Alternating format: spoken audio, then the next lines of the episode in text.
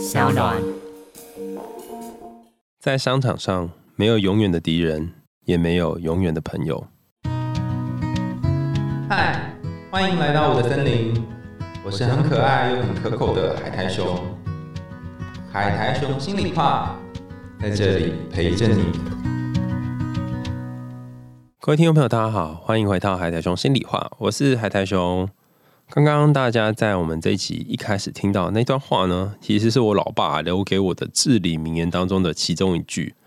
他在年轻的时候纵横商场哈，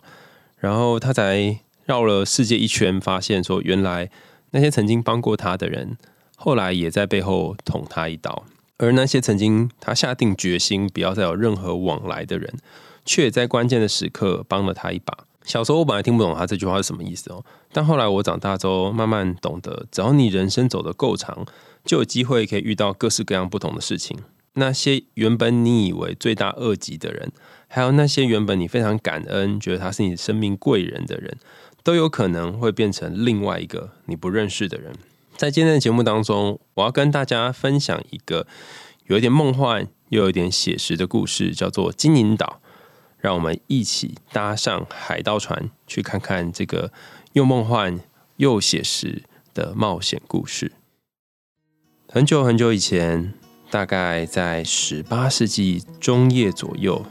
有一位前海盗船长叫做比尔，他好不容易避开了周边很多人的耳目，来到了海边的一家酒店里。他跟店主人的儿子小吉姆说。孩子，你一定要小心一个叫做独腿水手的人。那时候小吉姆年纪还小，也听不懂什么是独腿水手，而且他在比尔住宿的这段期间都没有看到有任何是只有一只脚的客人进来投诉，所以这个独腿水手呢，几乎从来都没有露面过。但取而代之的，就有一个名字叫做黑狗的男人找上门来。过了不久。小吉姆的爸爸重病过世，来了一个叫做皮尤的盲人。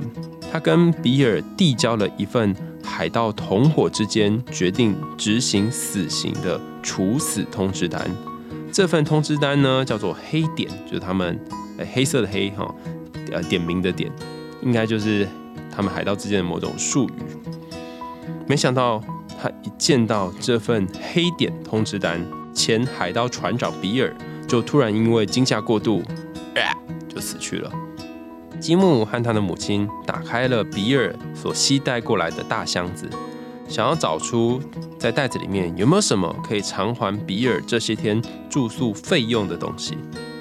但是由于刚刚那个盲人皮尤，他不只是带了处死通知单过来，他还带了一群海盗来洗劫这家旅店，所以在匆忙之间呢。吉姆和他妈妈只好勉勉强强在箱子的底层找到一个用油布裹的严严实实的小包包。你可以想象，就是那个布上面覆满了各式各样的油，然后这这个布打开，里面有一个很扎实的小的布包之类的。那母子两个人呢，就拿着这个小布包逃到了屋子外面，顺利躲过了海盗的攻击。这下子房子也没了，母子就这样子相依为命的流浪。当他们到一个村庄落脚的时候，他们在路边坐下来，把刚刚得到的这个小包裹打开。哎，哦，原来这个小布包当中装的是海盗他曾经叱咤风云的时候累积了各地财产，在一个岛上所埋藏宝藏的地点，所以它是一张藏宝图。先前被追杀的这个比尔呢，哦，原来就是获得了这个藏宝图，他想要一个人独吞，所以。到这个旅店里面避避风头，没想到藏宝图现在在吉姆的手上，所以刚刚来这个店里面袭击的这群海盗呢，全部都扑空了。那我们镜头转到一个当地的乌吉郎哈，有钱人这边哈，因为他很有钱嘛哈，就买了一艘帆船，他想说啊，那我来去淘金好了哈。据说在远方哈有座岛叫做金银岛，然后里面有各式各样不同的宝藏。于是他就招募了一群船员，一起跟他出海冒险。在这个船上呢，有医生、船长，还有一个独腿的厨师，叫做约翰希尔佛。那拥有藏宝图的吉姆呢，他也上船了，他当了这个船上的杂工。有一天夜里，吉姆在装着苹果的桶子里面，听到了独腿厨师希尔佛和一些人正在秘密策划。他们说要在找到宝藏之后呢，进行叛乱。此时，吉姆才赫然发现，在故事一开始，比尔告诉他的：“哎，你要小心独腿水手。”这个独腿水手其实就是船上的厨师。而且在船员当中，已经有十九个人是这个船上厨师希尔佛同一伙的海盗，而吉姆还有医生他们其他人凑起来才只有七个人而已，寡不敌众。于是医生和船长商议之后，决定要先发制人。他们决定将帆船停在金银岛附近的海面上面，先把锚抛下来，然后把这个船呢暂时停在海面上。船长宣布说：“哎，我们可以让多数的船员哦先上岸休息呀！”哈，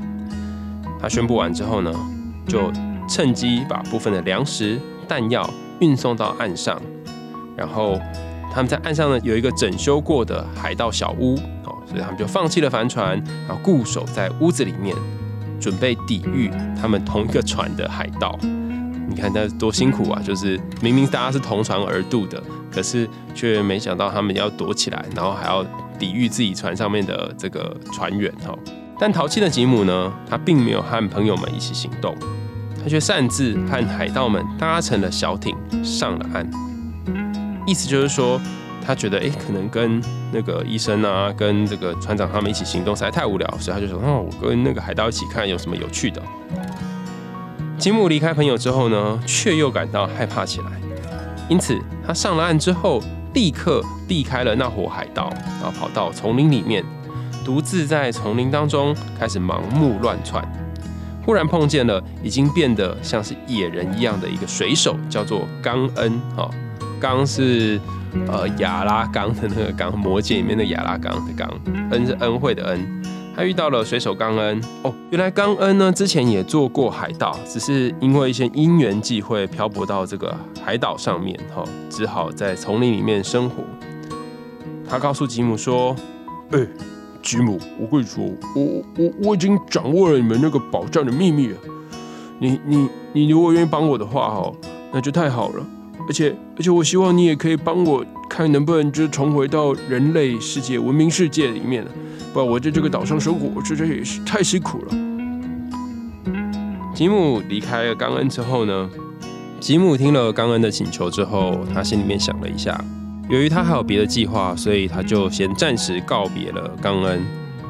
他决定先去找到原本那些同伴，他和同伴们一起同心协力打退了海盗，让那些海盗暂时没有办法进攻。这天晚上，求好心切的吉姆呢，就灵机一动。偷偷溜出屋子，驾着冈恩他自己做的木筏来到海上，趁着退潮的时候，因为海水会把他木筏呢推向帆船，吉姆割断了帆船船锚的缆绳，设法将它开到海岛的另外一端，然后把帆船停泊在那里。吉姆本来心想说：“哎，他都已经呃把海盗赶走啦，然后也把船停到另外一个地方啦，这样子感觉他们就有机会可以从这个岛上逃出去了。”可是原来冈恩背地里也有其他的盘算跟计划。原来冈恩跟医生说：“哎，我跟你说，我已经把那个埋埋的的财宝哦，偷偷给它挖出来了哈，而而且现在放在我住的山洞里面，你跟我一一起来搬了哦。”于是。医生就决定搬到冈恩的山洞里面一起去住。这时候，刚刚故事一开始讲那张藏宝图呢，已经变成一张废纸了。于是，他就冈恩就把那张藏宝图呢交给了海盗们。他们走了之后，海盗立刻占据了整个屋子。吉姆在外漂泊了一整天，在第二天夜里，他摸黑回到屋子，才发现，哎，屋子里面怎么通通都是海盗？海盗们死的死，病的病，只剩下六个人，而且这些人互相猜疑，争吵不休。其中，刚刚还记得吗？那故事开始提到的那个关键人物，老奸巨猾的希尔佛，就是那个独腿水手哈，看出了情势不妙，他为了给自己留一条后路，便出面保护吉姆，不让别的海盗加害于他。天亮之后，海盗们就带上地图四处去找宝藏，但发现宝藏早已无影无踪。这群海盗们惊呆了，就像野兽一般发狂起来。此时，希尔佛毫不迟疑地抛弃了过去的同伙，和吉姆一起投奔到埋伏在附近的医生等人那里。经过一番激战，乌合之众的海盗呢就被打垮了。吉姆等人把财宝装运上船，等到涨潮之后，便驾着帆船返航。归途当中，在西印度群岛，希尔佛偷了一口袋的金币，就消失了踪影。而吉姆和他的朋友们连同冈恩，终于乘船满载而归，回到了自己的家园。大家听完这个故事有什么感觉呢？有没有觉得，哎，好像根本就没有任何人可以信任的样子？就连吉姆本人好像也不知道是不是一个可以信任的人。这是为什么？一开始故事的引言会讲我爸讲的那句话：在商场上没有永远的敌人，也没有永远的朋友。哦，我先分享一个我自己的故事哈，大家可以把这些故事跟。呃，自己的事情做一个连接看看哦，就是呃，我在年轻的时候，哦天哪，讲的好像自己已经很老。就我在年轻的时候呢，曾经认识一些伙伴们，然后当然也多多少少他们所做的一些事情，我觉得咦，好像不是那么认同，不那么喜欢。好，然后当初我就想说，哈，我这辈子会不会就这样了？就是我大概再也不会没有办法跟这样的人当朋友了。但我后来因为就过了十几年嘛，哈，再次跟这群朋友见面的时候。当年他们本来处事跟行为的风格跟我很不一样，那我我没有办法太具体的说是什么样的不一样，就觉得哎，怎么可以有人这样想事情？怎么有人可以这样做事？但是过了十几年之后，我发现，诶，好像他们也有一些转变。这个转变是指说，他们想法跟当初有点不一样了，然后我的想法跟当初的我又有点不一样了。原先那些我看不懂的东西，后来都变得好像有点懂了，而且一定要是现在的我才懂。于是我们又有一个机会可以共同合作，然后一起办活动啊，一起策划一些东西。此时我才突然惊觉，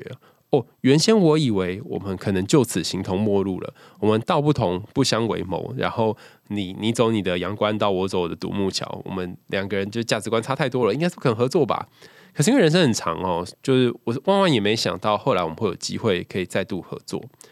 那因为那个故事的细节呢，牵涉到很多人，所以我就没有讲太细的部分。不过我想跟大家分享这一次的有那种久别重逢呢，让我有一个感想哦，也是很多人会在一些商业经营啊的的书上面可能会提到，就是说，呃，当你换一个位置的时候，你换一个屁股，如果你本来是在呃职员的位置上面，你可能就会。用职员的角度去想，说啊，为什么这个官老板啊都不给钱啊，什么之类。但如果当你换到老板的位置上面，你会发现很多时候有些事情你真的是不得不 care，或者是呃，如果你不这样做的话，可能这个公司就会倒，那会影响到很多其他人。那这个想法可能是当你是员工或是你是受雇者的时候，你是没有办法去体会的。那当然，呃，当主管的压力，甚至当中间主管的压力，那个又是一种另外一种的很难以跟别人说的事情。你一方面又希望帮公司省下一些钱，但是一方面又希望你的主管会喜欢你。那另外还有一方面是希望你的下属哈不要让你很呃很麻烦什么之类，所以那个位置又越来越艰难。所以当一个人从二十几岁变成三十几岁，变成四十几岁、五十几岁的时候，你会发现他在工作或是生活上面要求的东西也变得不一样了。好，那如果以上我讲这个呢，有让你有共鸣的话，你也可以在留言地方跟我说哦，你发现一些什么事情，或是你有类似的经验。那如果职场你会觉得稍微比较卡一点的话，哎，好像没有什么特别的感觉，你可以想想你身边的朋友哈。我最近嗯看了一本书，好像叫做什么“如何跟朋友分手”之类的书吧哈。我觉得很有趣的是，因为大部分的书都是写说呃如何分手哈，或是如何好好告别哈，那很少。很少有书会说啊，怎么跟朋友分手？那作者很好笑哈，他在书的一开头就说：“相信你拿起这本书，你会觉得自己真是个混账哈。”那你有这样的想法很好，不过我要恭喜你拿起了这本书。然后就觉得，哎，对呀，我怎 么会想到要跟我朋友分手呢？为什么是个混账哈？那书里面谈到说，其实有很多的友谊，它随着时间已经不是那么的适合了，只是你还是觉得，哎。念在你们过去曾经很好的份上，念在你当初曾经在我很难过的时候帮我的份上，念在我们曾经的革命情感，好，我就忍受你吧。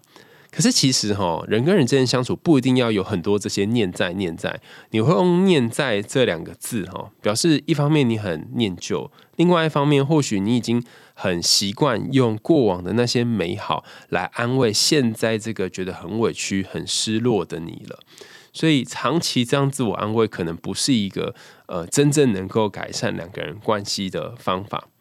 那所以书里面就谈到说，如果你发现哈，就是现在这个朋友他已经没有办法再给你有很多的快乐，或是跟你相处的时候，你大部分的时候都觉得压力很大，冲突很多，然后怎么沟通都没有用的话，那结束朋友关系似乎也是一种可行的选项。在我们的文化当中，好像很少会把绝交当成一个选项。可是，呃，绝交它之所以可能成为一个选项的原因，是因为当这个人在跟你相处的关系当中，你发现好像你跟他相处的时候，都会去勾起那些很负面的。然后情绪很差的你自己，那当然有人会说，哎，或许他他就身上有你的阴影啊，所以你他身上有你要学的东西啊。可万一你现在要学的东西已经很多了，你学分已经很多了，那你可以暂时先停修这个学分哦，就是不要让自己身上一次扛太多的东西。那当然，如果他跟你相处的时候还是有一些比较愉快、比较开心的地方，我觉得当然是可以采用。可是如果呃几乎所有的时候都是不舒服的话，那与其去活在过往那些念旧还有念在里面，不如去正视你现在内心真实的感觉。好，那一开始分享这两段，包含朋友，包含职涯，哈，都是想跟大家说，不会有一个人或有一段关系，他就可以注定和你长长久久的。呃，一起这样子走过人生的各种风雨颠簸，甚至有些人他是属于阶段性的朋友，就是真的阶段可能跟你很适合，但下一阶段总是会遇到别人。就像我之前有跟大家分享那个身影少女哦，有些人总是会下车哈，你不能够总是把对方困在这个车上。那为什么？因为你会变，他也会变呢。你们随时间都会变成不一样的人，除非你们的人生方向是同一个方向，这样才有可能是一直在同一台列车上。但如果他开始往不同的路线，可能会去到不同的地方，那你们就不需要把自己绑在同一条线上。明明你想下车，或明明他想要下车，可却不让彼此下车。好，那我们回到金银岛这个故事哈。这金银岛故事一开始的设定是。有一个意外的从天而降的藏宝图，可大家要看哦，这个藏宝图哈，它其实不是一个太开心、太愉悦的开头。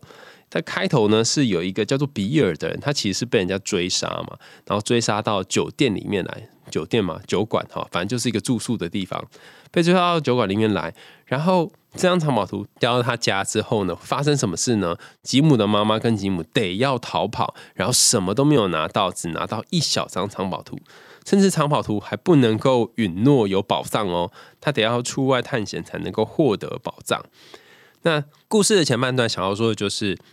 通常造访给你生命的这种陨石或者是流星哈，它第一个给你的通常是一个重击，就砰，然后你会你会发现，呃，怎么会这样哈？那你甚至会觉得惊呆了，为什么这种悲剧、这种不好的事会发生在我身上？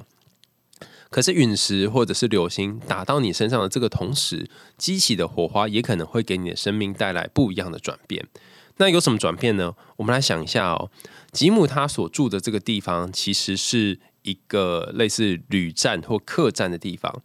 那这个旅站呢，它有点像是资讯的转运站嘛，哈，可能客人都在酒馆里面互相聊天呐、打闹啊，然后呃说说彼此发生的事情啊，然后交换情报等等，它是一个情情报交换地。可是不论世事如何变迁，不论呃这个世界上发生了什么事情，酒馆可能永远都是在这里。然后他们就像是一个有点像是肠胃一样，哈，就是接纳许多人来人往，然后让客人进来又让客人出去，他们就是一直在这里。如果你生长在这样的地方，在这样的地方长大，那你会有什么感受呢？好，大家不要忘了，一开始吉姆是有爸爸的哈，爸爸妈妈，只是后来爸爸他呃生病离开了。那大家可以感觉一下，如果你是吉姆，呃，你的爸爸走了，跟你爸爸在，那你会有什么感觉？好，我我说说看我的感觉哈。那如果大家有任何呃可以同理或理解吉姆在这个地方生长而大的感受，你也可以跟大家分享哈，留言告诉我们。第一个是。我可能每一天看到很多的海盗，很多的客人来我们家做客，然后来我们家这里，然后聊天，分享情报。我会有一种羡慕，就是说啊，我也想要跟他们一样出去冒险哦，啊，我也想要跟他们出去找宝藏哦，哈，会有一种小小的羡慕。那另外一方面又会觉得，嗯，可是因为是我爸的店哈，所以我长大可能也是要继承这个店，我不太可能就这样子呃离家出走，而且出海可能有很多的风险。那我还有妈妈要照顾，我还有家人要照顾，所以我可能不宜就这样子就出去了，所以内心可能会有一些挣扎。那等到爸爸过世之后呢，他开始有一个不一样的感觉，就是哎，我我真的要继承这家店吗？或者是我要在这里待一辈子吗？好，但这想法并没有立即展现出来，因为很快的他家就被攻陷了哈，一群海盗就来打他们家，所以他们变变得被迫甚至不得不流离失所。那这一段要讲的就是人生砸在你身上这颗陨石，它经常是猝不及防的之外，它还有可能是一打之后就会让你原先那些平静安稳的生活瞬间就失了顺序。瞬间就落了套，就跟你原本的生活模式变得不一样。本来你可以每天在酒馆里面起床，然后打扫酒馆，然后准备今天的菜给客人，但全部都没办法了。你现在连酒馆都没有了，你只能流落街头。那手上只有一个小小的帆布包，然后里面可能小小的油布包的那个包包，那里面只有一张藏宝图，然后你还不知道怎么样去获得这个宝藏。所以这一个呃陨石，它是一个意外，但是也是一个邀请。那这个邀请在说什么呢？在说，在你的心里面有没有一件你一直很想做的事，可是你一直没有去做？在你的内心深处有没有一个渴望，是你一直很渴望的东西，但是你没有去正视这个渴望？那因为命运已经无法再等你了，他觉得说，哦，你这样子再拖下去太久啊，虚固啊，所以他就干脆丢一颗陨石给你，然后给你一个巨大的爆炸，让你不得不去面对这个生命的课题。转换到现实的生活当中，就是，嗯，你可能已经有一个事情拖延超级超级久了，那你其实已经不打算面对它，甚至是你已经逃避很长一段时间，可能是五年或十年。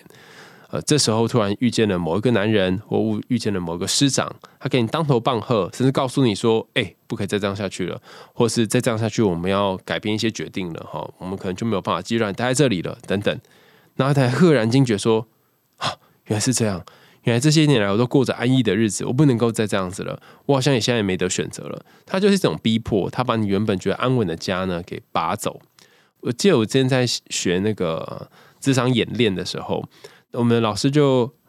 告诉我们一个概念，他说，其实人是一个很特殊的动物哈，就是我们一方面追求安稳，但是另外一方面又渴望变化。那怎么办呢？就是我们大部分的人会追求百分之八九十的安稳，但是会希望有百分之十到二十的变化。当人生基本上来说，你会有些心情的事情发生，但是你也至少知道每一天每一天会有什么稳定的事情发生，然后你不会因此而觉得惶惶不安。所以你的一个星期里面一定会有一些固定的行程跟一些不固定的行程。比方说，呃，早上几点到下午几点是上班呢？但上班里面具体每一天要做什么，可能又不是很确定。然后晚上你可能可以跟朋友去约。去吃饭或什么之类的，那这也是不一定确定的。总之，要在计划之中跟计划之外穿梭，这就是人生。听起来好像蛮不错的嘛。然后我我听当时听老师说，我觉得也的确是如此。可是通常，当你有百分之八九十的人生是稳定的时候呢，大概你的个性啊，或是你的生涯发展能够前进的幅度也会变得比较有限。通常能够让你有一个。呃，大换血或是整个人生观有一个颠覆的，就是刚刚讲这种陨石式的事件造访的时候，也等于是吉姆他得要重新去面对他新的人生的时候。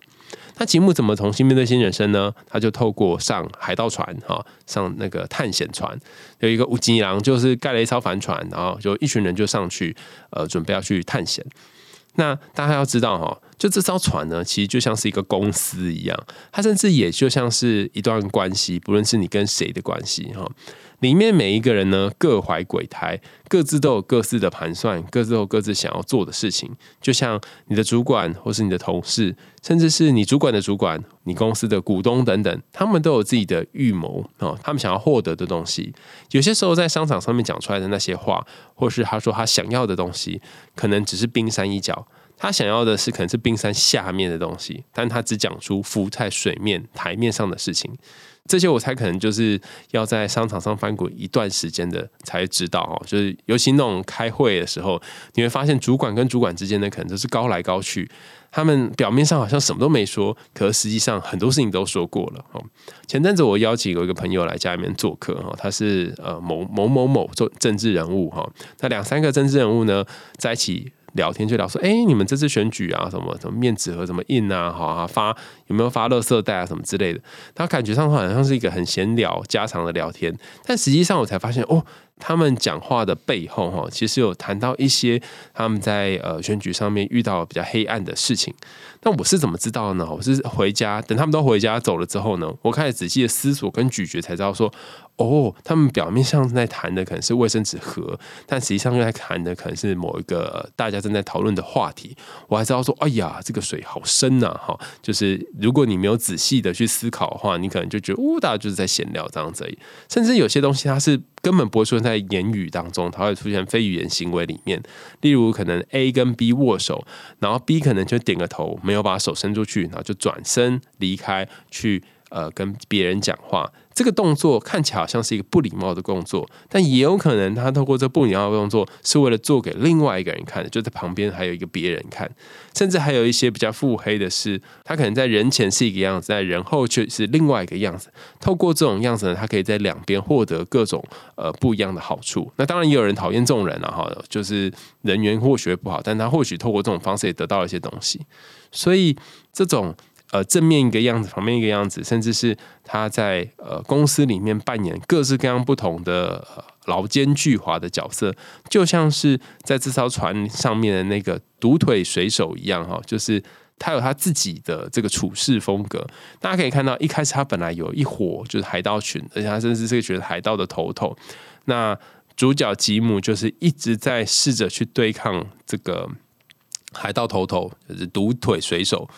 然后试着不要让宝藏被他们抢走，但你看最后的 ending 却是独腿水手和他们一起拿到了宝藏，然后最后独腿水手一个人拿了一整袋的宝藏呢，就从他们的身边消失。所以你说这独腿水手他到底呃是祸还是福呢？还是来帮助吉姆呢？还是来陷害吉姆呢？我觉得这真的很难说哈。我突然想到那个。今年我们在读社会心理学的时候，每次谈到这种团体之间的复杂动力呢，都会讲到一个很有趣的实验哈。这个实验当初在做的时候，我觉得呃做的人非常聪明啊，他设计的相当精良哈，他叫 Robert Cave，要是掠夺者洞穴，应该是这样哈的实验啊。那这实验是怎么做呢哈？就你找一群青少年出去，他们就可能开始吵架嘛，可能开始有不同的意见哈，里面就分成两群哈，有一群呢哈，我们叫做呃阿明当老大好了哈，另外一群叫做阿华当老大哈，阿明当老大的这一群呢，就看不惯阿华那一帮的哈，阿华帮，然后两帮的人都是常常会吵架。常常会有许多的纷争哈，那他们去参加夏令营的过程当中呢，可能阿明帮呢就不把餐盘给阿阿华帮，那阿华帮可能他们负责处理这个发放餐点的时候就不把餐具给阿明帮，像这样子，然后互相背格哈，就是一直对立这样。那主办人他为了很想要知道说，哎有没有可能让这个很复杂的动力，然后甚至是对峙的动力呢，开始有一些变化。所以他就把阿明跟阿华帮的人呢，就找来跟他们说：“哎，我们这所学校啊，哈，就是他们实验的这这群小朋友是某某学校哈，呃，比如说叫做呃流星小学哈哈，我们流星小学呢来参加这个活动，在我们这个地方哈，呃，扎营扎了四天三夜。可是呢，明后两天啊，有一所叫做呃月亮小学哈，假设要月亮小学，这个月亮小学呢会来。”呃，我们旁边扎营，他可能会跟我们共用同一个水龙头，甚至会掠夺我们的一些东西，这样子。哦所以大家一定要齐心协力的想办法对抗他们。好，那于是呢，这个阿明帮呢跟阿华帮两两帮啊，本来是敌人的哈，就因为有第三个对象出现哈，就开始一起共同努力呢，想办法去抵御外面那个月亮小学的的学生们。哈。那也因为这样啊，他们团体内内的凝聚力还有向心力就整个增加了。但是他们在这个互助和帮忙过程当中，也发现，哎，原来对方并不是那么讨厌呢。原来对方他也有一些不错的地方。原来，呃，我们两群人还是可以合作的。那透过呃这个实验者，他透过这个 robber Cave 的实验哈，他们呃办实验的地方好像就叫 Rubber Cave 啊，所以就取这个实验名字。他透过这个实验呢，就发现，哎，原来貌似不合的两群人是其实有办法合作的。但合作的一个重要的关键呢，就是有一个共同的敌人就对了。好，那我们把它延伸到现在的生活当中，有一句话叫做“敌人的敌人就是我的朋友”嘛。所以，如果你你原本跟他是敌人哈，但是你们只要再找到一个共同的敌人，你们就有可能会变成朋友。那听起来好像不错哦，就是本来。是威胁到你的人，但也有可能可以帮忙你。可是当这个威胁消失的时候，你要很小心，因为他可能就来捅你一刀。就像故事里面的呃许多角色都是，哎，我本来跟你很好，但我后来又心心里面又有其他盘算，然后又去跟别人很好，或者说本来跟你呃就打算要分家了，但是后来又觉得，哎，你又有利用价值，所以哦又回来找你哈。那我觉得在故事的最后呢，吉姆他选择跟呃独腿水手，还有选择跟。那个刚恩哈，还有医生们上传，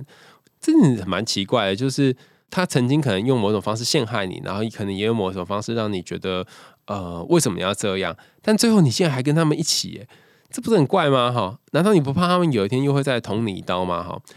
我的确是觉得，呃，吉姆做这个选择有一点风险，但他过程当中也不是都没有做别的选择。他曾经也试着自己一个人把帆船开到了呃另外一个地方，使得大家有办法可以逃跑。他也曾经试着脱队哈，然后到森林里面去漫游，然后做各式各样的探索。所以，呃，他不是不能够靠他自己，他其实有些时候可以靠自己，只是有些时候他好像就是得要一些其他人的帮忙。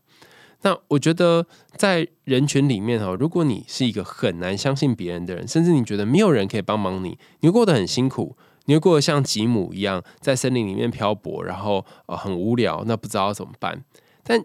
有任何人帮忙你，就算这个人他可能不怀好意，或是他有一些其他的打算，那都是一个开始。那只是你有没有对自己有信心？有信心说自己是值得被帮忙的，也就是说。你身上一定有一些他们想要的东西，或者你身上一定有一些他们渴望的东西，他们才会愿意亲近你，他们才愿意帮忙你。这个东西是任何人都抢不走的。比方说，在这个故事里面的吉姆，他的勇气，他的愿意冒险探险，这些东西看起来是一个非常呃虚无缥缈的，相对于那些宝藏，其实是抓不到、看不清楚的。可是因为他有这个部分的东西，所以。那些其他人都很愿意跟他合作，然后再加上他可能有机智的头脑之类的哈，所以大家都试着想要跟吉姆同一伙儿就对了哈。所以就为什么最后这个独腿水手还会选择跟吉姆一起？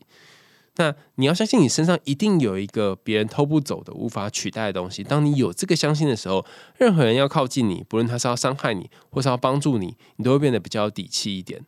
所以这里我想要邀请大家去思考一件事情哈，倘若你心里面有一个绝对不会被别人抢走的东西，那是什么？如果在你心中的金银岛有一颗宝藏或有一个宝箱，那里面可能放了三个小盒子，这三个小盒子是你最核心、最重要，甚至是影响你到目前为止所有生活当中一个很很关键的引擎或者是动力。那这个动力是别人抢不走的，他们就算知道了也抢不走，那是什么？那我想了很久哈，就我自己的这个箱子里面，其中一个盒子里面装的可能是我对于新的事物很好奇，我喜欢呃看一些新的东西，看一些有趣的事情。就我永远永远就是不会满足于说我已经知道的东西，否则我就觉得我是一个无聊的人。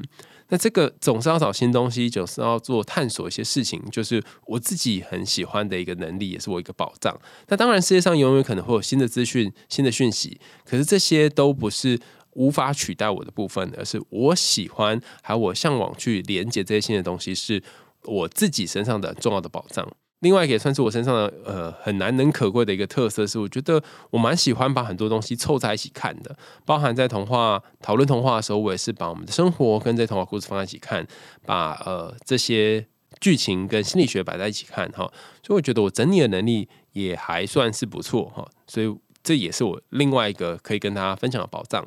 然后最后一个小小的盒子呢，就是我觉得我是一个比较愿意相信别人的人啊，相信别人没有恶意，相信别人是为了想要帮忙我，甚至是呃，当一个人做一些事情让我比较难过，或是比较伤心、生气的时候，我都会想说，哎，他会不会背后有什么苦衷？他会不会有一些他也没有办法控制的东西？所以我觉得我对人是相对来讲比较柔软的。那这三个放在我的宝箱里面闪闪发亮的宝物。他当然也有他所对应的缺点，比方说有时候心太软啊，或有些时候就是只是顾着再去呃钻研这些知识的世界，忽略人际关系等等。但他一定也有他呃能够帮忙我人生的地方，所以我也希望大家可以去想想，如果你是吉姆的话，你的那个底气是什么？那你的那个可以陪你一起维持这么多的日子，然后在海浪里面各种波涛汹涌当中翻滚。然后跟 A 合作、跟 B 合作、跟 C 合作、跟 D 合作的那个底气，能够呃让你不会担心说自己没有用那个部分是什么？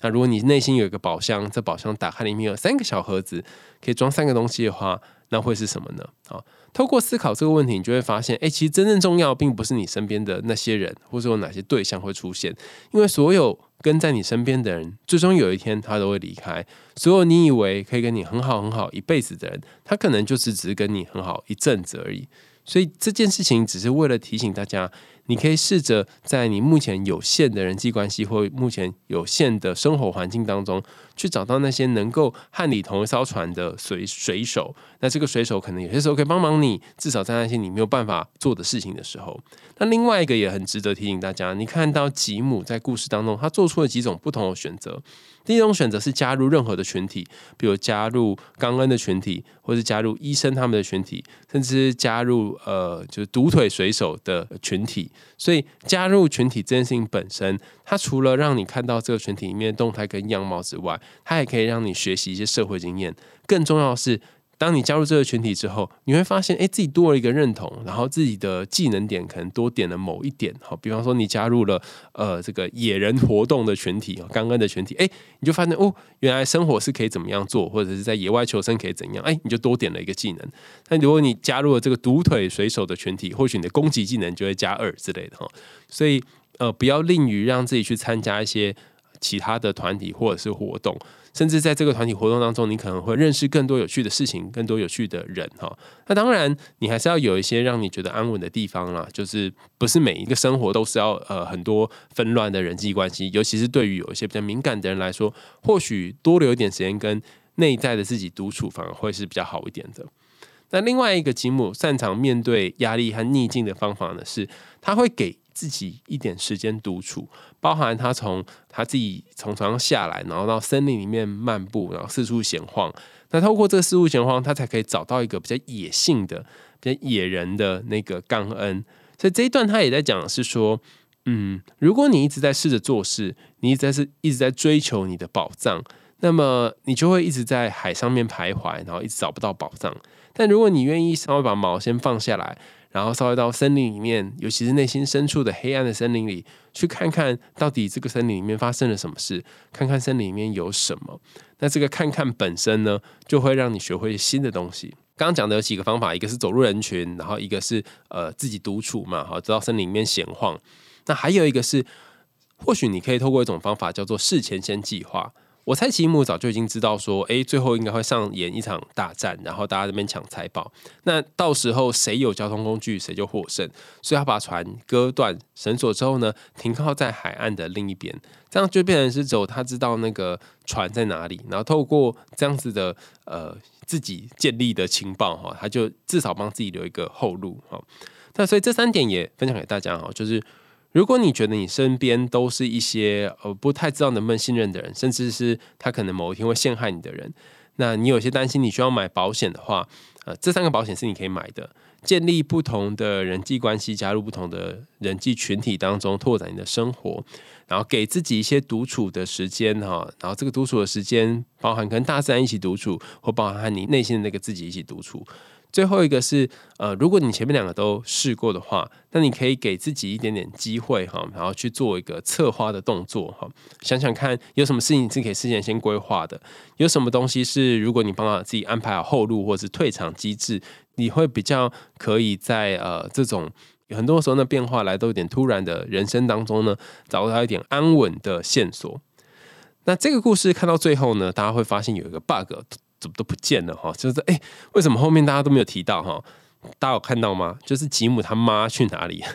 从前面开始哈，然后有些男人出现，然后妈妈应该是故事当中唯一的女性角色。到后面呢，就通通都是一群臭男人在打仗，在四处跑来跑去哈，好像妈妈不见了哈。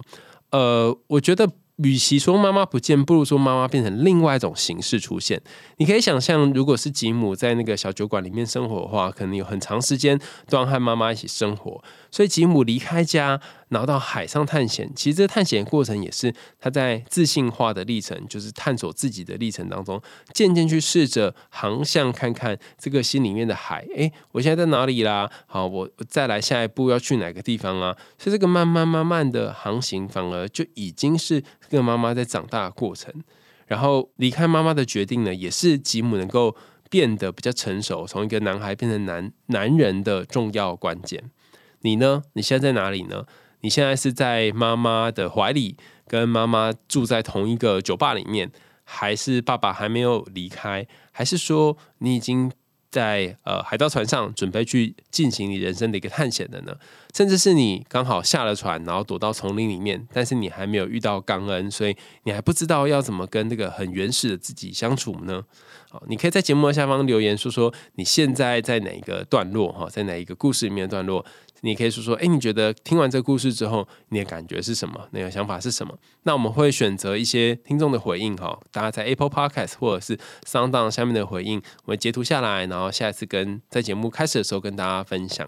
今天跟大家分享的金银岛故事，看起来好像有点势利哈，有点现实，在讲商场上面的阴暗跟呃各种。明争暗斗，可是我想跟大家说，呃，就像故事一开始跟大家分享那个金句，就是没有人永远是邪恶的，也没有人永远是善良的。这句话包含你自己在内，哈，所以不需要给自己和身边人那么严苛的标准。那如果你看一个人的行为很不习惯、看不惯的时候，你可以想想看，如果隔了五年或者隔了十年再来看他，你会这么那么不习惯吗？那这个不习惯里面，他真正想要告诉你是什么？